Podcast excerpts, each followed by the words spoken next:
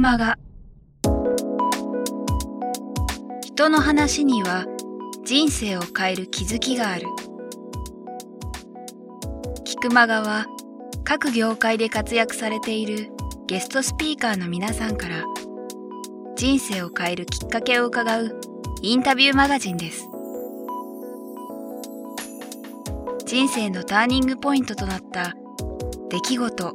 物、人から日々大切にしている習慣や考え方などについて毎月あなたの明日に響くインタビューをお届けします。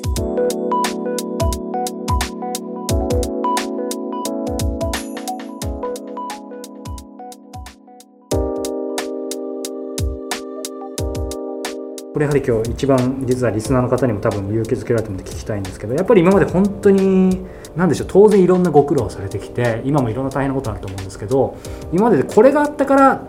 これだけ大変な思いしたが今どんなことでも乗り越えられるみたいななんかそういった体験一つでいいので何かもしあれば挙げていただきたいな。そうですね。まあ一番大きいのはですね、えー、私そのまあミドリムシで地球を救うと、はいまあ、友達に話しても、うん、何言ってんのっていうことで、まあ、誰も手伝ってくれないんですよね、はい、でもあの最初に2人友達があのできて、はい、で3人でですね、はい、いつもミドリムシでどうやったらあの世界救えるかなっていう話をしてました、うん、まあ、その2人の友達仲間が今のその夕暮れの社の創業メンバーですし、はい、一緒に役員やってくれてる仲間なんですけれども、うんはい、ただその3人から、あの友達が本当にその仲間が増えなくてですね、うん、まあ、その時が一番本当に苦しかったです、誰もあの緑虫買ってくれない、必要としていただけない、はいそんなくだらないものをやってる暇あったらもっと社会の役に立つことしなさいってこうもう散々毎日言われ続けて大体3年ぐらいしてですね、えー、2008年の5月に、まあ、初めてですね。私は大体500社ぐらいに営業したんですけど501社目で、うん。えー、伊藤忠商事さんという、はい、あのでっかい会社が緑虫を応援してあげましょうと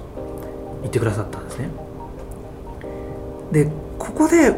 なんというかですねこうミドリムシはこう世界そのステージが一気に変わってですね、うん、もしかしたらミドリムシで本当に世の中変わるかもしれない、うん、そういう仲間、うん、あ企業のパートナー、うん、大学そういうのがこうどんどん増える、最初のきっかけになったのがあの伊藤忠さんなんですけれども、こういうその最初のこう大きい会社のパートナー、うん、あこれが見つかるまでは本当に大変なんですよ。あの、まあ、本にも書いてるから別にいいんですけれども、えー、月のお給料が10万円だったんですね。正直どっかで辞めたいなとかもうダメなんじゃないかなってくじけそうになったことはありますか？あそれはもう あのほとんど毎日それはね、うん、誰も緑飯必要としてないし、うん、10万じゃなかなか生活も苦しいし、うん、ただな、まあ、諦めきれないというか、もうあとあと1日だけ頑張ってみようっていうことを、まあ、ずるずるやって3年ですねまさに金脈を掘りながらあとちょっとみたいな、はい、そうなんですよ、そうか。でもまさにねあの昔101回目のプロポーズっていうドラマありますけど101回目じゃなくて501回目。501回目のプロポーズでしたね緑虫の場合は。そうか。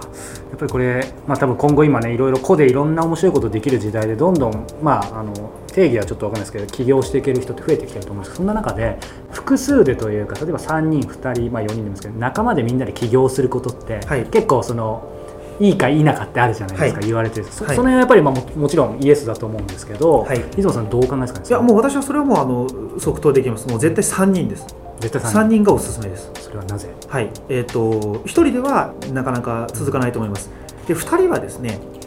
ベンチャーってスタートしてからその1年とか2年とか3年は、うん、まあ、楽しいことなんかはっきり申し上げてないんですよ。で嫌なことばっかりあるので、え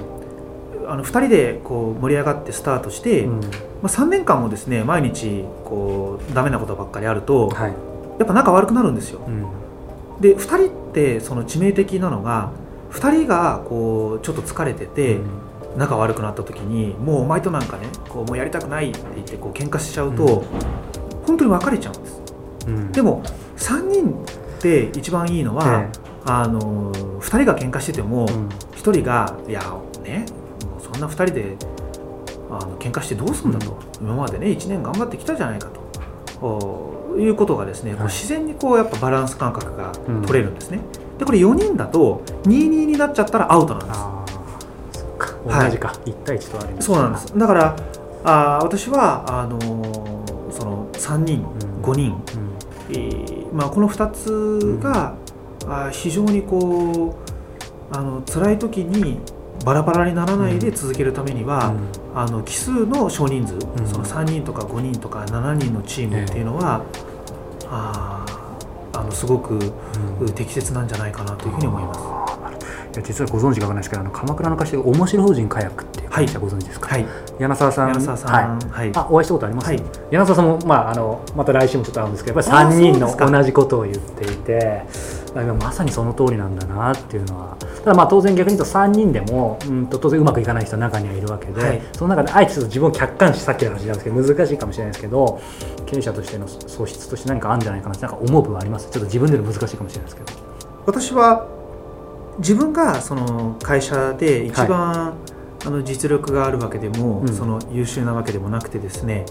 えーでもそれでうまくいくチームが作れるっていうのは、まあ、あの私の事例よりはあのちょっと漫画で申し訳ないんですけど「はい。ワンピースって漫画じゃないですか、私はあの漫画が非常にこう参考になるなと思ってるんですけど、おうちの会社では、はい。私よりも鈴木っていうものがもう研究者としてはもう抜群なんです。うん。だからまあナミみたいな、まあ、ひ非常にこう知識のある、ええ。う航海の知識があるんですね、うそのルフィなんて何にもできませんから、でその福本っていうその営業の責任者がいるんですけれども、まあ、あれはもうゾロじゃないですけども本当その突撃してですね、えー敵をこう切って切ってどんなでかい敵でもこうやっつける、うん。それはあの私にできることではなくてあの福本に、えーできること、うん。ですからそういう仲間。だから社長が一番なんて言いますか偉くて、えーみんながその社長の言うことをその聞くそういうピラミッド型の組織ではなくてですね、えー夕暮れの社はあの少なくともこう非常にこうワンピース型のですね私よりも優秀な人しかいないんですようちの会社は。何かそのすごく専門性があるんです、その広報がすごいとか、財務の知識がある、経験があるとかもうそういう人しかうん。あーいないんです。私はそのまああのルフィと同じようにその、まあ、ワンピース、ん。その一つだけの大飛行を目指して頑張ろうじゃないですけどその緑虫でその世界をお救いたいんだと。うん。でも一人じゃできないからこれ手伝ってこう一緒にやろう。うんその仲間になるって言ってないのにいやもうお前は仲間だと。うん。そういうまあ、強引さだけはあの持ってると思いますけど、他の部分はその自分よりもこう素敵なうん。そういう仲間がいるので、うん。まあ、会社としては、うん。あの非常にうまくいってるんじゃないかなと思ってます。ありがとうございます。毎日毎週毎月でもいいんですけどなんかはい。ご自身で習慣にしてることってあります、習慣にしてること。まあ、日記書くでもいいし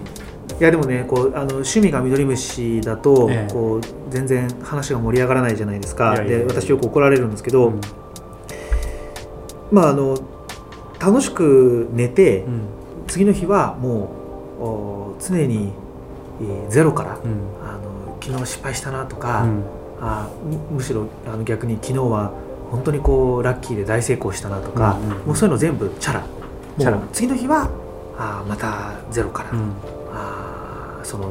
実力以上にラッキーがあるかもしれないし、うん。えー不運なことがあってもまた次の日になったらあのチャラよと、うん。おまあ、毎日チャラです。はい。はい。じゃあそうか。なんかやっぱお話が聞くと出雲さんってあのいい意味ですごくフフラットというか自然体な方だなと思うんですけどやっぱりさっきのその3人で起業するというところもそうだと思いますしあの社員の方のことを基本的に社員という仲間ってはい言ってますけどやっぱりキーワードが仲間だなと思っていてその会社の仲間と接する際にうんコミュニケーションする際に、まあ、それこそそれも自然体なのか分かんないですけどなんか心がけてることってあります？うーんそうですね、まあ、やっぱりその社員っていう言葉はあの私、まあ、ある程度意識してますけど、はい。もうここそうですね。少なくとも会社作ってから使ったことないです。でどうしてもですねあの例えばあの社員数何人ですかって聞かれても、おまあ、今会社で一緒に頑張ってくれてる仲間47人なんですけど、なんかこうやっぱしっくりこない、えー社長とその社員っていう関係性じゃないんですよ、はい。少なくともお我々夕暮れな社のその緑虫で地球を救ううただ友達でもないので、うん。まあ、やっぱり仲間だと思います。でそういう仲間だと思ってはい。一緒にいてくれるわけですからもう本当にもうそれだけで、えー嬉しいですよね。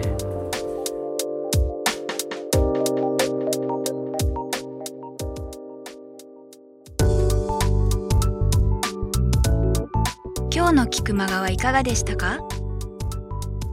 鳥越俊太郎さんや渡辺美樹さんら過去にお届けした120人以上のインタビューはすべてウェブサイトから無料でお聞きいただけます。URL は k i q m a g a c o m キクマガ .com です。それではまたお耳にかかりましょう。ごきげんよう。さようなら。